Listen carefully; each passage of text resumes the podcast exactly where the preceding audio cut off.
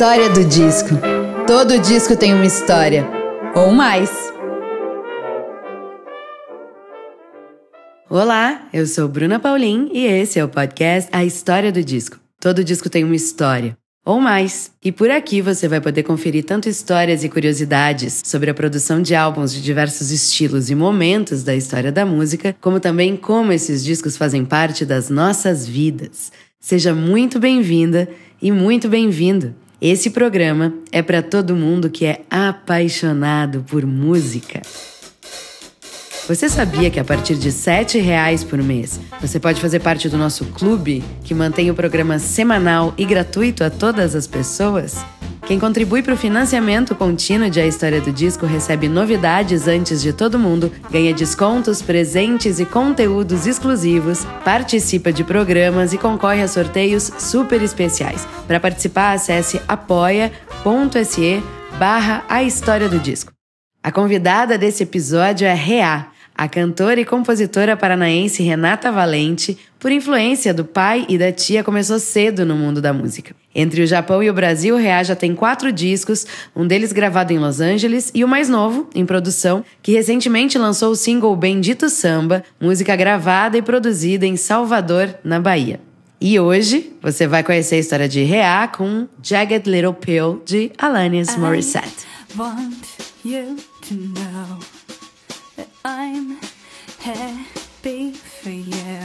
O mais bem vendido álbum de estreia de uma cantora feminina de todos os tempos, com 16,2 milhões de cópias vendidas somente nos Estados Unidos, Jagged Little Pill abriu as portas do mercado internacional a Alanis Morissette. O segredo?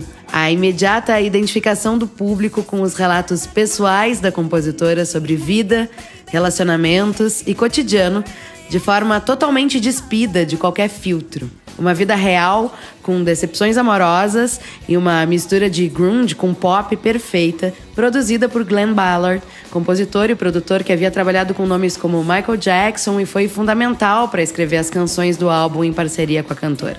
Em um encontro mais do que prolífico, Alanis entrava com a raiva e Glenn adaptava as canções com traços pop.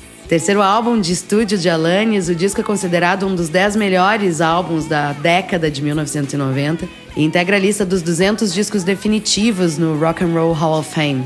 Repleto de hits como You Oughta Know, You Learn, Ironic, Jagged Little Pill é um retrato da cena musical da década, construído em ligação direta com seus clipes e a MTV. Um clássico. E com vocês, a história do disco de Rea.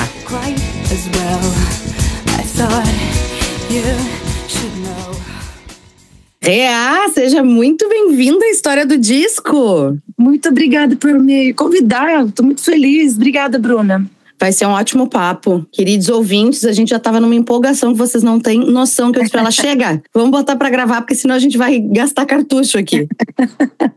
adoro, Obrigada, adoro, quando, adoro quando a convidada já vem nesse, nesse ritmo. Eu já vi, cheguei chegando, né? Chegou chegando.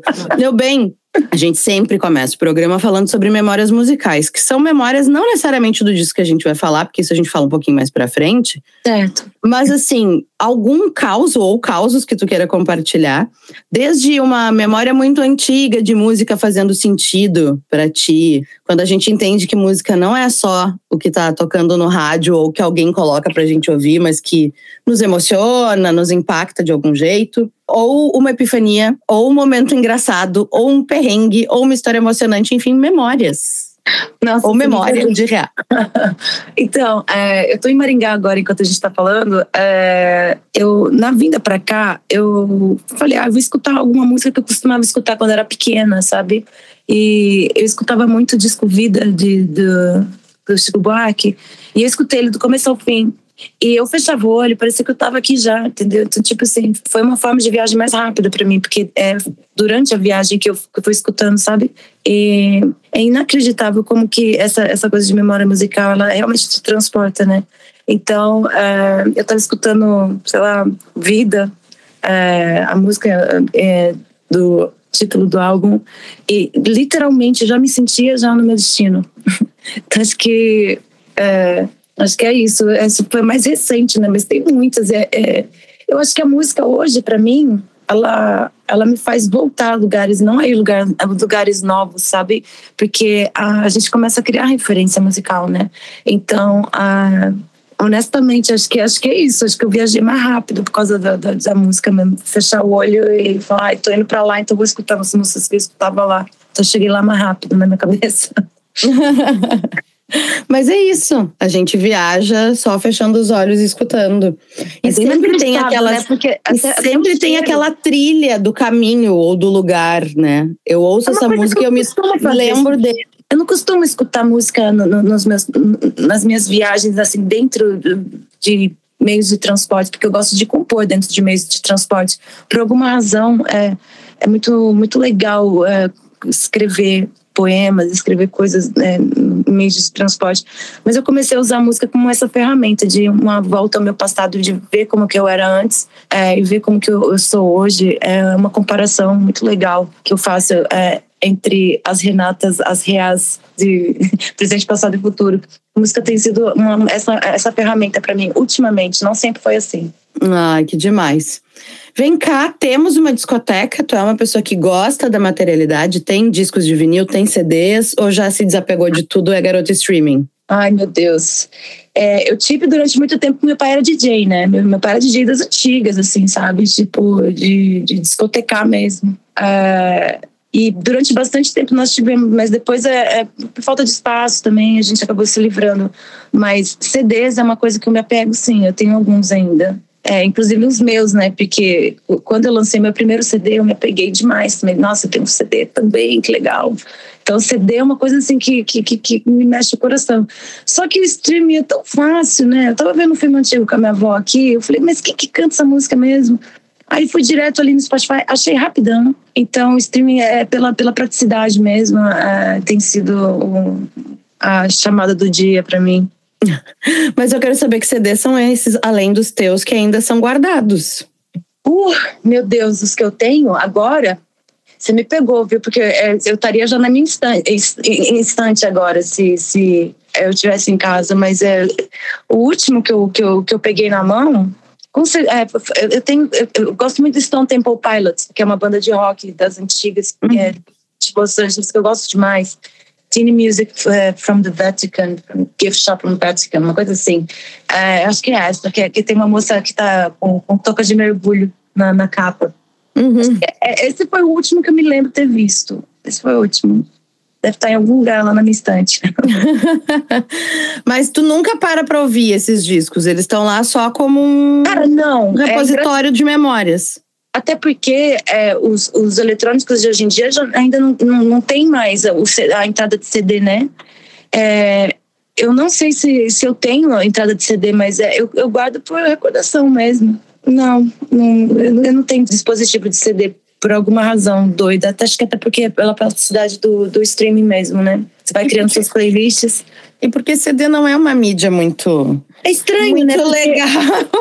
Você sabe que é, no Japão, não sei se, se, houve uma febre aqui, mas no Japão teve a febre, a febre do MD, que era um CDzinho bem pequenininho. A forma de tocar música é, houve, tipo, houve o vinil, depois houve fita cassete, ou, ou é, durante a mesma época, depois é, os CDs é, e aqueles MDzinhos. É, não sei se você já chegou a ver, parece, parece um mini disquetinho, sabe? Eu já vi, mas eu nunca vi não tocando, porque não aqui não, popular. aqui não, não se usava. Popular. Mas no Japão ficou muito popular, então, mas foi uma febre, tipo, sei lá, de máximo um ano, que, que, que foi tudo de bom, mas depois, né, foi para o streaming mesmo, né, para guardar a música é, de forma num pendrive ou, ou naquele, em outros dispositivos mais, mais modernos. Nos ficou muito moderno, ficou muito moderno, muito rápido, sabe? Você é, tinha é, Walkman? Eu adorava o Walkman. Ah, eu odiava Discman e eu era aquela pessoa que passava na escola rebobinando a fita com caneta Bic para poupar pilha, porque eu morava longe de onde eu estudava, então não podia ficar desperdiçando. Não faz sentido né? é, é, rebobinar a fita na, na, da bateria. Tem que, ó, que custa, né? E é divertido também ficar rodando aquela tape também. muito bom. Mas ficou moderno muito rápido. Eu, eu, eu fiquei um pouco assustada é, com a modernização de tudo, né? A música, a música acompanhou muito bem a, a, a o desenvolver de, de, da modernidade. é, de, de, do eletrônico, da música. Como que eu posso falar?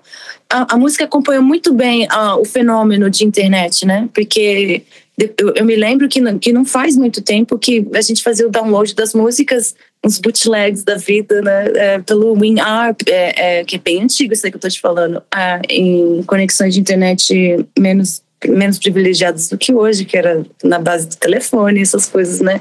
Então a música foi uma das coisas que mais acompanhou bem a internet, né? Que as pessoas é, mas ao mesmo mas ao mesmo tempo ainda existe um apego à materialidade de certas pessoas, né? Então isso é legal ah, também, sim, sim, porque ela democratizou e ela se ampliou e a gente tem um acesso muito fácil. Tipo isso, que música sim. é essa? Tem um aplicativo que tu bota para tocar o Shazam e ele reconhece qual é a né? música. Isso é maravilhoso.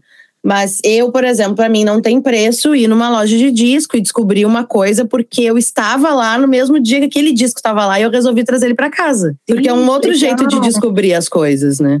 Ah, e também e... É, é, é uma coisa que dá para ter autógrafo também, é uma coisa que a gente também fica pegada, e aquilo é, é visual, é, é, é, tem cheiro, você pega, é muito legal, é, muito legal. Realmente é, tem, tem um, um gosto diferente, né? Discos de vinil, qualquer CD também.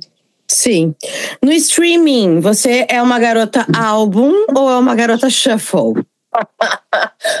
que boa pergunta. Cara, eu, eu sempre fui shuffle, sabe? Eu era daquela que ficava do lado da vitrola trocando a música também, porque eu nem, não gostava de todas. É, eu sempre pensava assim: todas as músicas número 3, número 8, número 12 eram as melhores. Então, por alguma razão, é, eu ficava assim: por que, que eles. Será que eles combinam? Que, sei lá, porque sempre era esse, nessa, nessa ordem aí que eu fazia.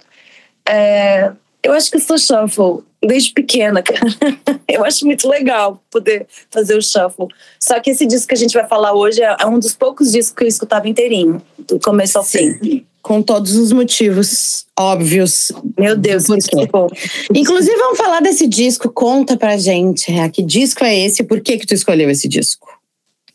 Ai, eu acho que esse disco me fez querer ser, ser cantora também, sabe? Esse disco me fez querer escrever também eu já tinha, eu já tinha a ideia de, de, de compor uh, desde pequena, só que é, por eu, por eu idolatrar música, a gente, a gente pensa que como, que faz, né, para entender o mecanismo. E a Alanis, ela deixou isso, sei lá, pautável.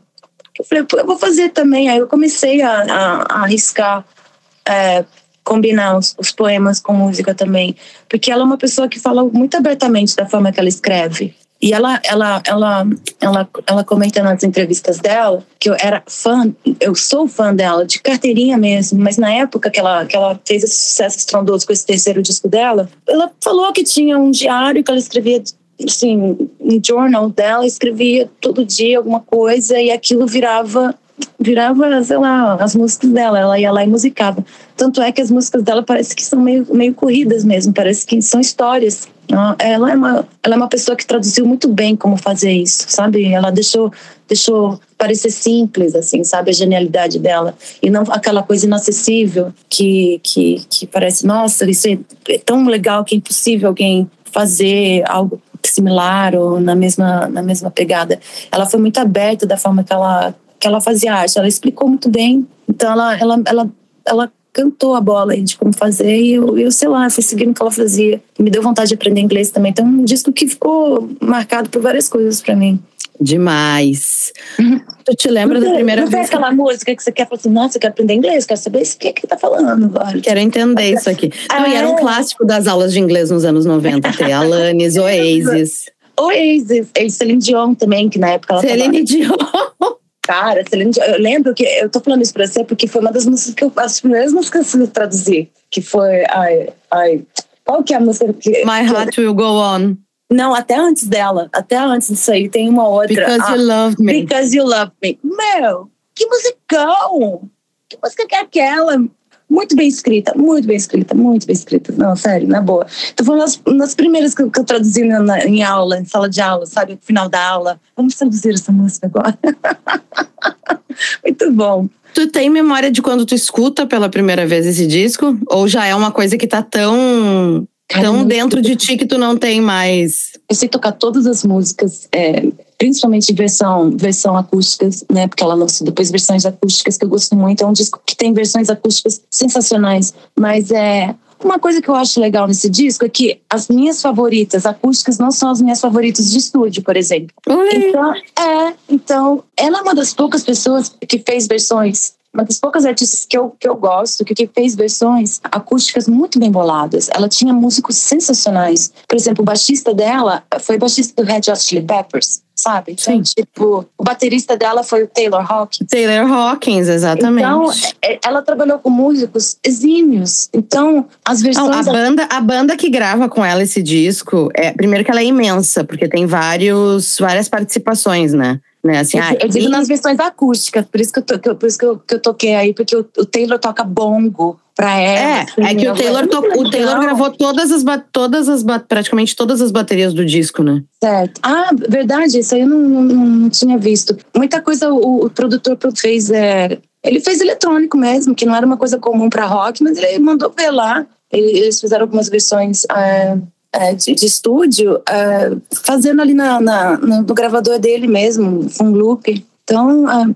sei lá, foi um casamento bem feliz entre ela e o, e o produtor. E os músicos. Putz, esses músicos aí, eles não. Nossa, era cada versão paulada que eu ficava, meu Deus, não, não, quando você pensa que não tem como ficar melhor, fica. Achar um jeito.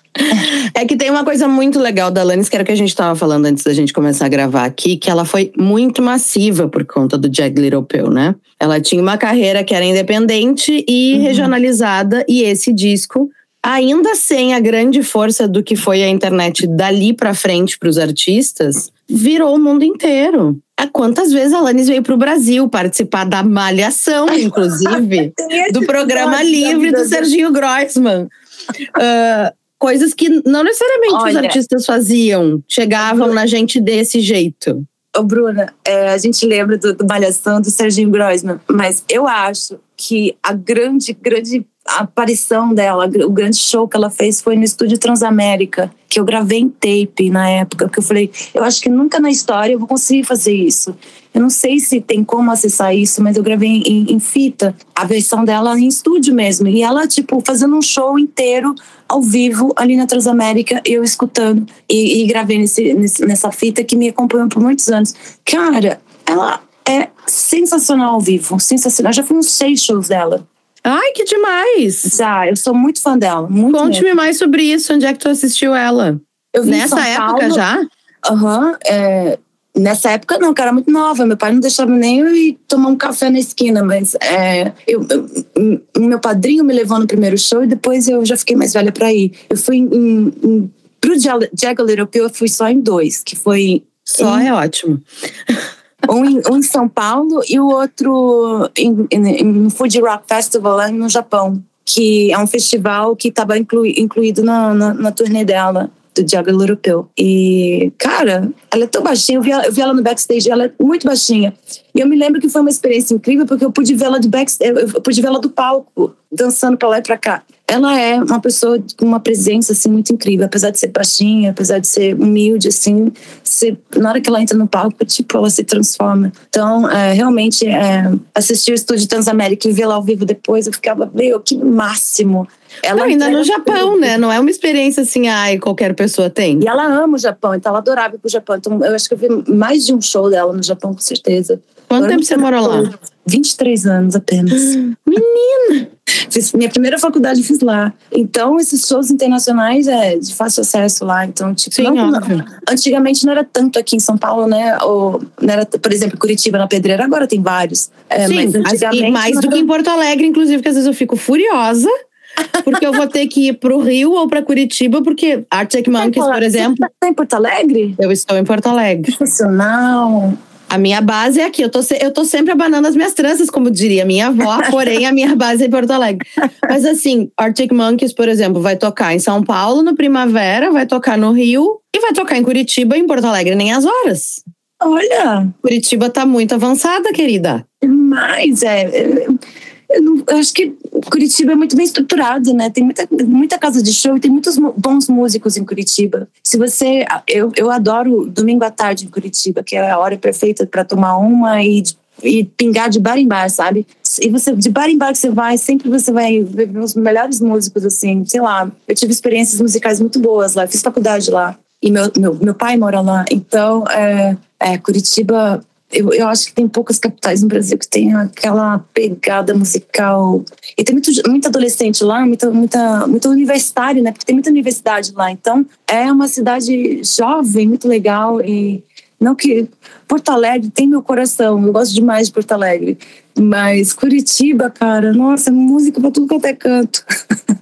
Aí a gente sempre gosta mais dos lugares que é onde a gente não tá. Eu sou dessa teoria. Onde a gente tá, a gente vai ganhando um rancinho. Sério? A não ser que a gente more na cidade que a gente ama mais do que tudo. Ah, né? Mas é. eu, eu, eu, eu acho que a gente acaba desenvolvendo essas implicâncias naturais da convivência. Nunca tinha pensado nisso, nunca tinha pensado nisso. Mas, por exemplo, é, é, por exemplo, no Japão é sempre em Tóquio, nunca era em Osaka. Eu morei em Osaka no começo, né? Quando, quando eu me mudei para lá. Minha família toda, praticamente, da parte da minha mãe, mora lá. Então, é, o, o, os shows não vinham para Osaka. Aí agora faz, vai para Osaka, Hokkaido, é, vai um pouquinho mais lá para o sul, às vezes Okayama, Hiroshima, e volta para Tóquio, sabe? Então, Tóquio sempre era o alvo ali. Ah, claro. Né? Mas também é pertinho de ir. De trem bala é duas horas e meia. É. É. Tipo, seria como a distância de, de São Paulo Curitiba, mais ou menos, assim, sabe? Sim.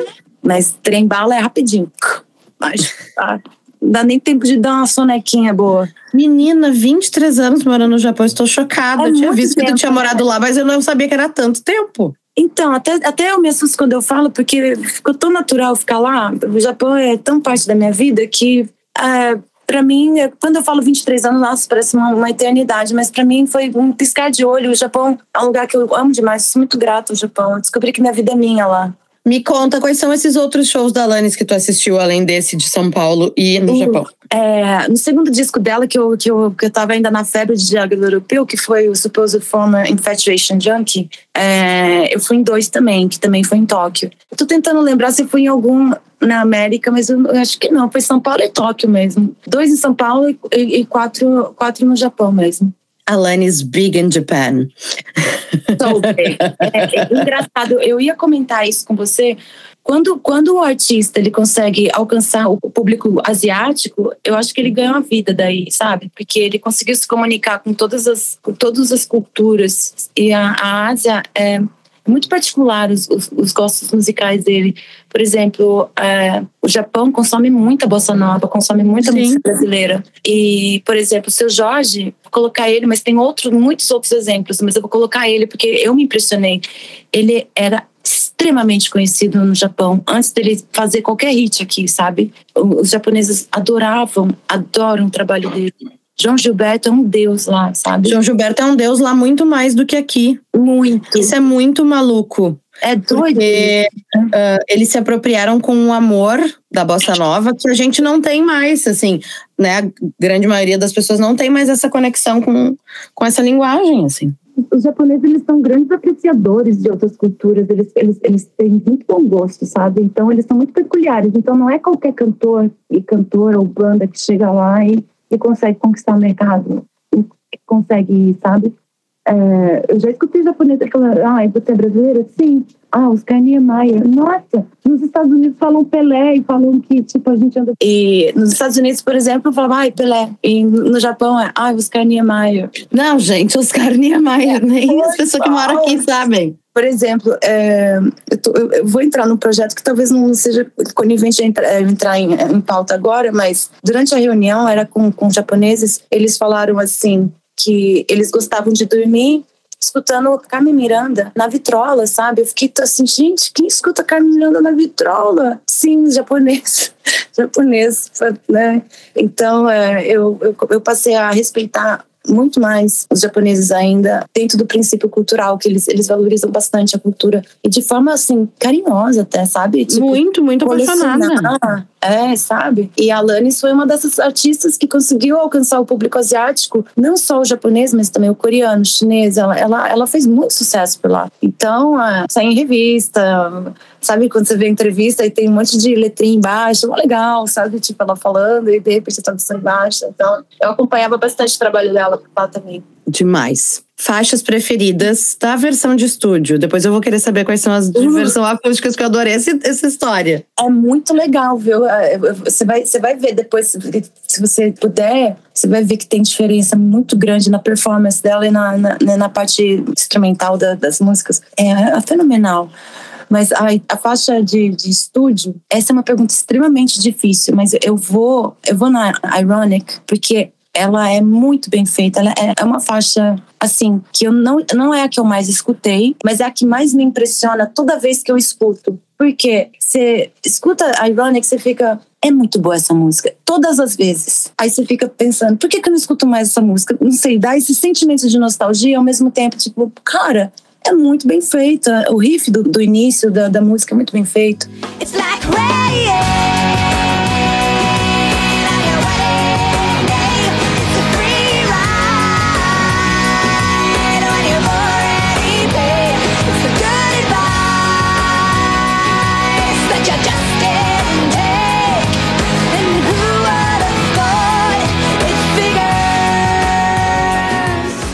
you just figures? You Learn. É por causa do clipe também, que foi muito legal. You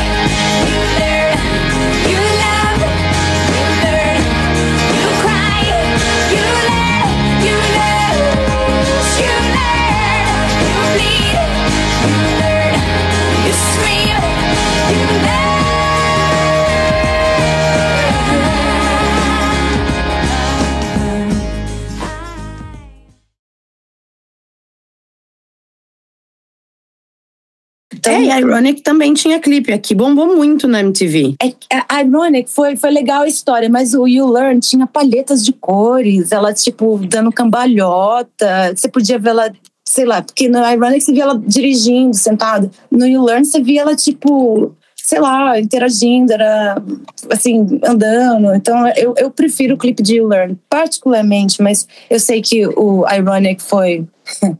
A Ironic foi a primeira que eu aprendi na aula de inglês. Ai, que fofo! que legal! Até porque ela é muito fácil de ouvir e entender o que ela tá falando. Então, Sim. acho que a professora também teve esse tino de assim, ah, vocês querem. A... Talvez ela pensou assim, Iora No é meio pesado para essas meninas de, sei lá, 12, 13 anos. Então, eu vou botar a Ironic, que é mais. Então, é, a letra de Ironic, ela se tornou gancho para muitas entrevistas dela, sabe? Tipo, principalmente as escritas. As colocações irônicas que ela fazia, então, tipo, eles usavam isso como um gancho de várias coisas, sabe? É, então, às vezes nem precisava entrevistar ela, é só escutar alguma música e já colocar uma coisinha que ela, que ela falou ali na música. Não precisava nem escutar ela falando e já, já se baseava nas coisas que ela falava. Por isso que eu acho legal. Cada música dela parece uma história muito bem contada, né? E a Ironic é uma delas. E o Learn é muito legal também, né? Óbvio. Esse disco todo, gente, assim, ó. Todinho, todinho, todinho. Eu realizei. Meu, eu não tive o CD quando eu era adolescente, o do Jag Little Pill. Eu copiei em fita, Uhum. provavelmente da Mirella, que é uma das minhas melhores amigas, das minhas amigas mais antigas, que a gente fazia isso muito. Uma comprava um CD, outra comprava outro, e a gente Ah. trocava e gravava a fita, óbvio.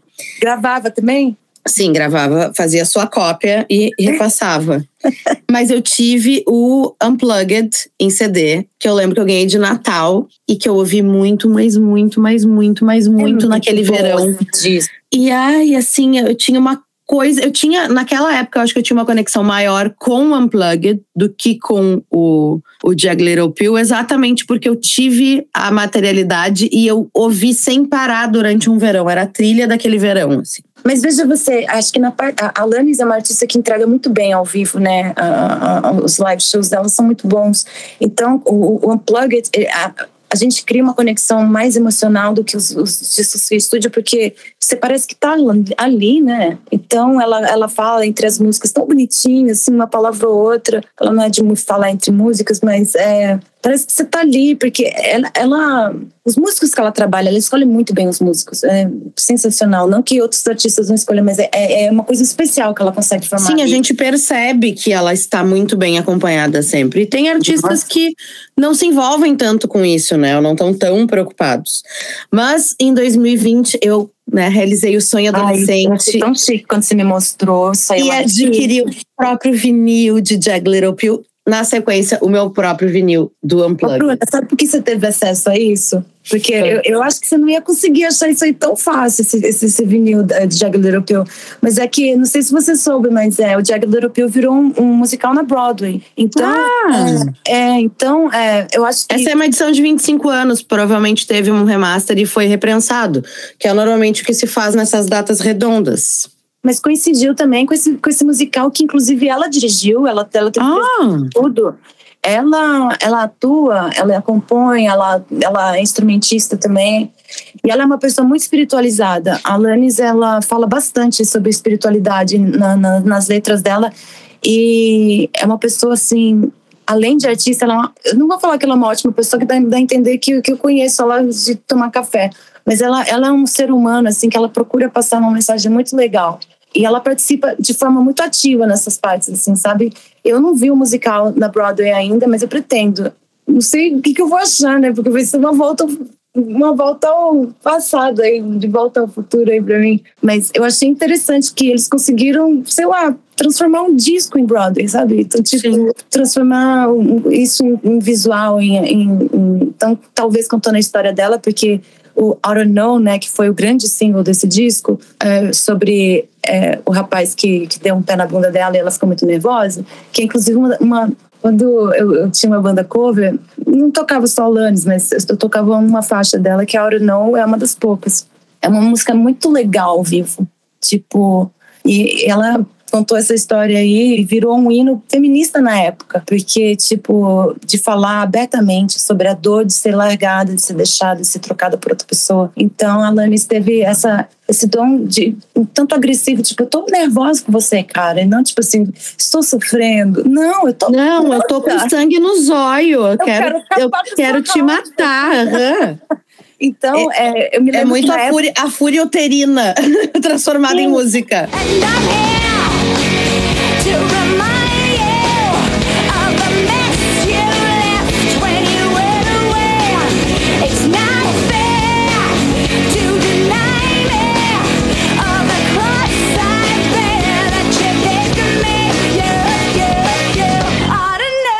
Porque na época, é, não, do- não que esteja no meu conhecimento, mas pelo menos na minha geração, não existia artista que falava abertamente de estar triste. É muito mais fácil você admitir que tá. É muito mais fácil. Inclusive, uma das coisas que ela fala. É muito mais fácil você, você estar bravo, você ficar bravo, do que admitir que tá triste. Que a gente reage muito mal à tristeza. E ela, tipo, ficou muito puta na música e colocou lá, falando: Não, eu tô aqui pra te lembrar da bagunça que você deixou quando você foi embora. E não aquela coisa assim: Ah, estou sofrendo, ai meu Deus, vou olhar aqui na janela e vou olhar pro céu e vou ficar com saudade de você. Não, é aquela coisa, cara, tipo, você lembra de mim quando você, né, tá lá com ela? Então, tipo assim, são perguntas muito pertinentes e muito diretas que na época não tinha artista feminina que falasse tão abertamente e tão escrachadamente sobre relacionamentos mal resolvidos, né? E, inclusive, ela fez isso porque ela teve essa música, supostamente, eu não sei se isso é verdade, supostamente foi, foi para um ator, na época famoso, que depois ela ficou 10 mil vezes mais famosa que ele, mas na época ela teve, ela teve um caso com um ator bem mais velho, então isso foi também pauta, também bastante em entrevistas escritas. Não sei se virou pauta em entrevistas faladas, porque ela, ela costumava falar de outras coisas, mas é, em escritas é falar sobre relacionamento é, de, de, com, com homens mais velhos, por exemplo, que ele era bem mais velho que ela na época, e sobre, tipo assim, falar que ela. É, é, tem uma frase lá que ficou polêmica, que é tipo assim, ela. Como que eu vou falar isso? É, Como é que eu vou falar isso? É muito bom. não, Aqui a gente não tem papas na língua, Rea, fique à vontade. Ah, eu quero falar de uma forma elegante, mas na, na música ela fala. é, ela fazia um quietinho, você é, no cinema, tipo assim, sabe? Tipo, era isso? Ela, ela- tipo assim, ela ficava falando: será que ela faz as coisas com você? Que eu fazia, entendeu? E isso estava incluso. Então, na época, ninguém falava tão abertamente sobre sexo oral feminino, ainda mais com um homem mais velho, depois levava um pé na bunda, depois tá brava. Então, tipo assim, ela, numa música só, ela criou muita polêmica. Muita liberdade de escrita. Então, tipo, e ela fez parecer muito simples mesmo. Tipo E assim, exorcizou, exorcizou a história. Ótima colocação, exorcizar. É, ela, ela fez um exorcismo ali de emoções que muita gente se identificou. Então, a- além da música ser boa, ela comunicou muito bem nas letras, de forma muito simples o que ela queria dizer. Então, é, I Don't Know foi um hino feminista, assim, na época, não sei se você lembra. Sim, com certeza. E o professor de inglês não ia deixar você traduzir essa música, né? Não, a teacher trouxe a Ironic. A teacher, não. essa não, não. Essa não, girls. No way. e qual é E a a versão? sua favorita? Qual que é a sua favorita do disco? Ai, a minha favorita. É mais fácil falar que não gosta, né? É muito boa. É mais fácil falar que não gosta. Eu gosto muito de What I Know. I don't know. All I Really Want também é uma música que se você escutar o suficiente, você acaba gostando. And I really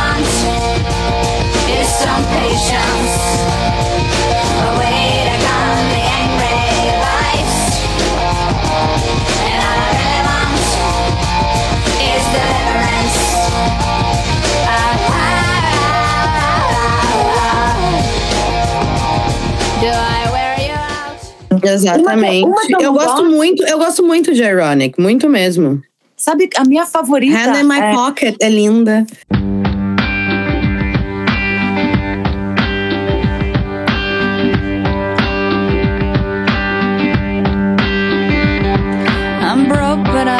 Happy. I'm poor, but I'm kind. I'm short, but I'm healthy. Yeah. I'm high, but I'm grounded. I'm sane, but I'm overwhelmed. I'm lost, but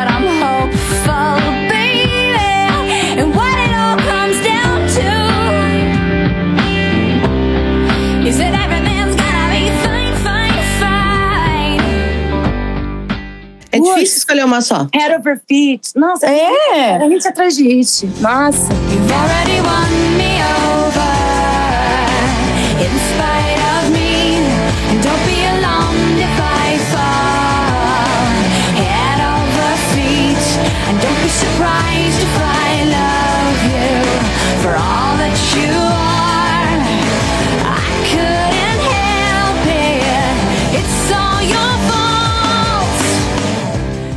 Então, eu gosto de todas, mas a que eu menos gosto, tá?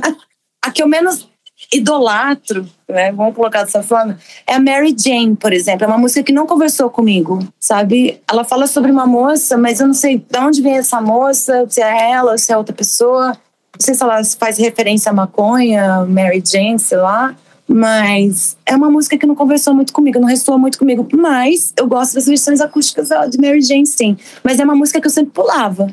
Meu shuffle, meu shuffle. No teu shuffle. E Eu tô você? lendo, eu tô lendo, eu tô lendo aqui a letra exatamente pra, pra Tipo, ver. É, é uma música que bastante gente gosta, mas é, para mim é a, é a mais fraca. Na minha opinião, não, não que ela seja, mas para mim foi a mais fraca. Sim. A, a menos monstra, vai, vou colocar desse jeito. A menos é muito. Muito boas músicas. Olha, é difícil escolher uma. É muito. Então, o que, é que você menos gosta? Vai. É, não, eu digo escolher a que eu menos gosto. Tá puxado. Eu vou ter que pensar um pouco, vou ter que te contar depois, porque agora eu não vou conseguir me decidir. Mas eu quero saber qual é da versão acústica a que tu gosta mais, que tu disse que tu Ai, gosta de, de músicas vida. diferentes nas versões estúdio e acústica. Puxa vida, ai. Ai. A Not the Doctor seria a minha, minha, minha favorita, porque os arranjos são muito bons. O Taylor e, e o, o guitarrista é o Nick, Nick, na época. É, se eu não me engano, eu posso estar errada. Eles, eles, eles foram brilhantes nas versões acústicas. Eu acho que Not the Doctor, eu não sou um médico, que, que ela fala de codependência é, emocional também.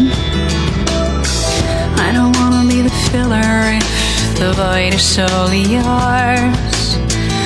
I don't wanna be your glass of single malt whiskey hidden in the bottom drawer. And I don't wanna be the bandage if the wound is not mine. e Wake Up. Wake Up acústica, você, tipo, pira. É muito boa. Muito boa mesmo. Muito boa. You're like snow, but only if it's warm.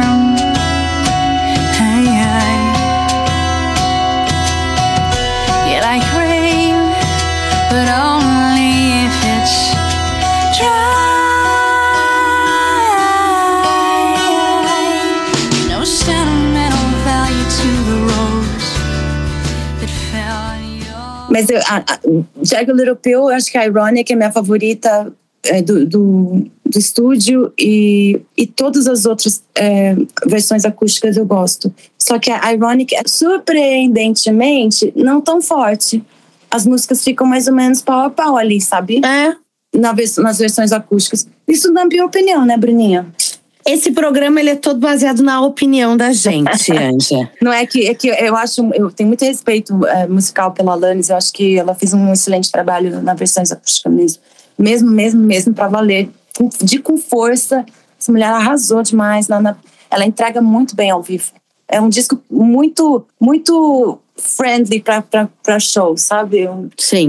né? Gosto demais. Muito bem. E vamos falar, obviamente, de carreira de Reá, né? Nós não estamos aqui só falando de Alanis. É. Mas a Alanis foi uma precursora, viu? Ele falou assim: ai, por que, que eu não sou? Vou, vou- vou cantar também, vamos ver qual é que é. Ah, mas agora a gente vai sair, a gente vai sair do momento grunge, noventeira, adolescente e vamos pra festa, né, meu anjo? É. Em agosto, em agosto tu lançou teu último single, que é Bendito Samba. Sim, sim. É uma música assim que é, eu, eu, eu sempre é, gosto de compor as minhas músicas, sabe? Mas é, um dos meus melhores amigos é um grande compositor, um grande compositor. Sabe aquela música Vai Passar Mal, da Pablo? Uhum. que, tipo, pra mim, eu passei mal quando escutei de tão boa que essa música. É uma das, é uma das nossas joias do mundo pop brasileiro, sério mesmo. Que, porra, que, que musicão. Ele chama Yuri Drummond e ele falou assim: Real, escuta isso aqui. Aí ele me mandou o áudio, eu peguei e escutei e falei assim: mano, eu quero correr pro estúdio agora, eu quero gravar essa música agora. Ela, mas tudo bem, isso é samba? Eu falei, não, tem que ser exatamente assim, sabe? Aí eu mandei pro, pro RDD, Rafael Dias, lá em Salvador. Ele falou, cara, cola aqui, vamos gravar. E, tipo, não me deu nem tempo. A gente, eu, a gente se apaixonou na música mesmo. E o Yuri, assim, tão humildezinho, ele, sério que você gostou? Eu, mano, essa música é linda demais. É, é contagiante. Então, eu escutei a música, não tirava ela da cabeça, sabe? Quando você conhece alguém interessante, você fica com a música na cabeça, com a pessoa na cabeça. Essa música ficou, tipo assim, que nem um crush, assim, pra mim, sabe?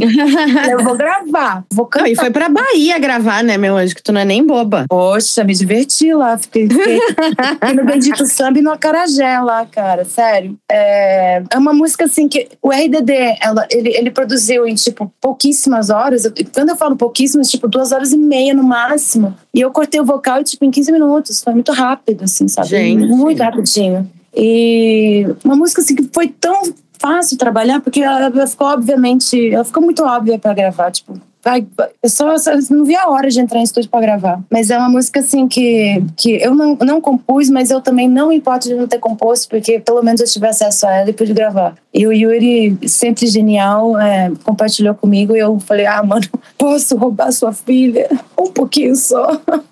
Aí o resultado ele falou, velho, ficou linda. Mas o jeito que ele mandou a música, a música já estava praticamente pronta, assim.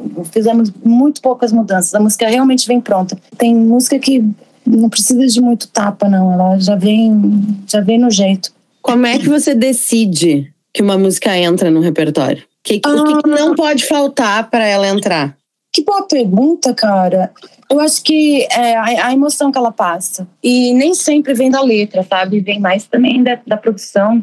Porque tem muita música que se transforma em uma coisa muito mais legal ou uma coisa assim, não tão legal depois de ser produzida. Então, é uma surpresa sempre assim. Então, é, eu acho que a performance, né, vocal, dependendo de, de como tá ali, e aquela clicada que todo mundo entendeu o que precisa fazer, sabe? Tipo assim, sabe um look quando combina? Uhum. Ah, esse look aqui é da hora. Então, tipo, ai, tira essa pochete, põe esse brinco e tá da hora, fica legal. Então, acho que é mais ou menos assim: você montar um look, você fazer uma comida, é a mesma coisa de fazer, fazer uma música. Não pode estar com muito sal, não pode estar com muito açúcar, tem que estar no ponto, cozinhar bem, entendeu? Porque já percebeu que um bom prato é.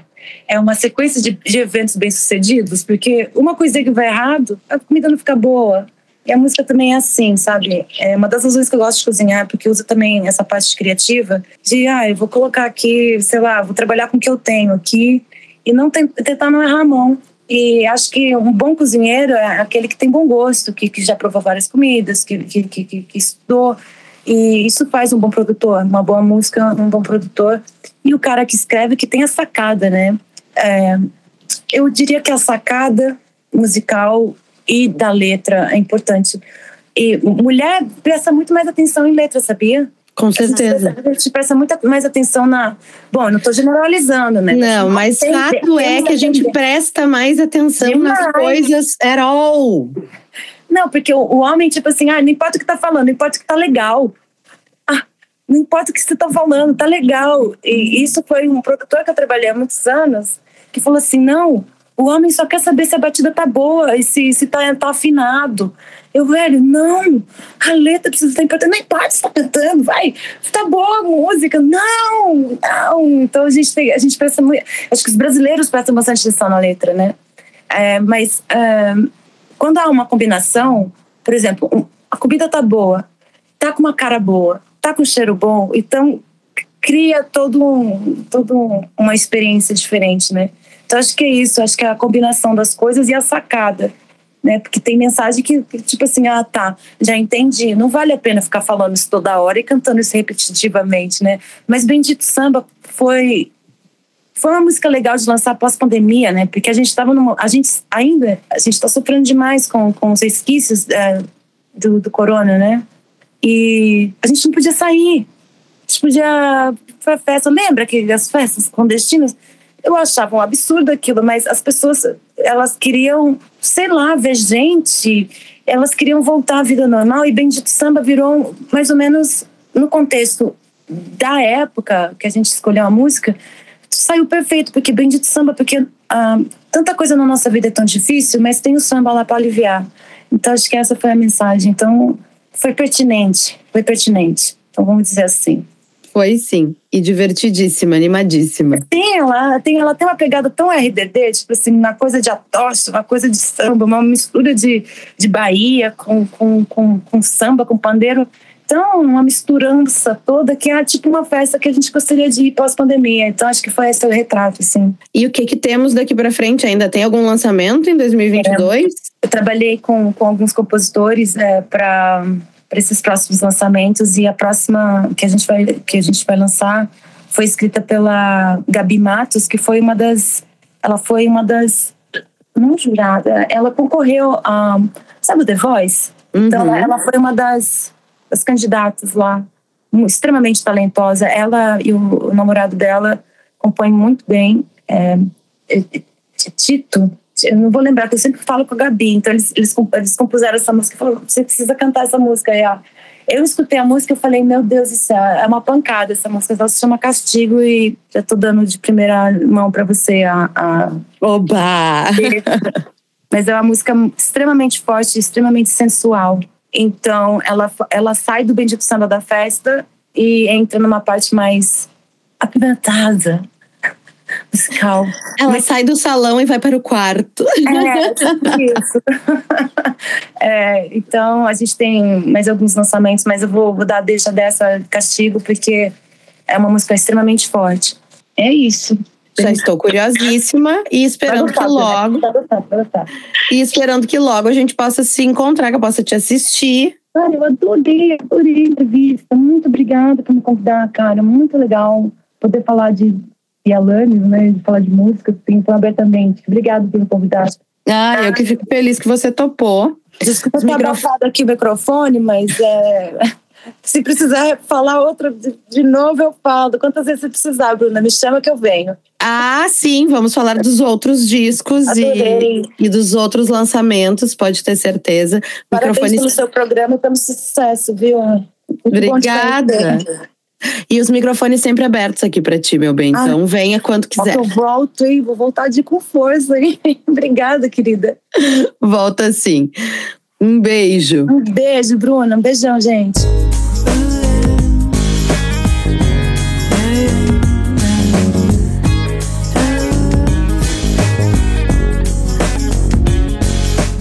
Esse foi o 42º episódio da terceira temporada de A História do Disco, que conta com parceria da Fábrica do Futuro e Áudio Porto, e tem roteiro, entrevista, produção e locução minhas, Bruna Paulin, edição de Nicole Demeneg, arte de Librai e vinheta de Augusto Stern e Fernando Efron. Para saber mais sobre o projeto, acesse o nosso perfil no Instagram, A História do Disco, e não esqueça de seguir e avaliar o programa na sua plataforma de streaming favorita e conferir a nossa campanha de financiamento em apoia.se barra História do Disco. E até semana que vem.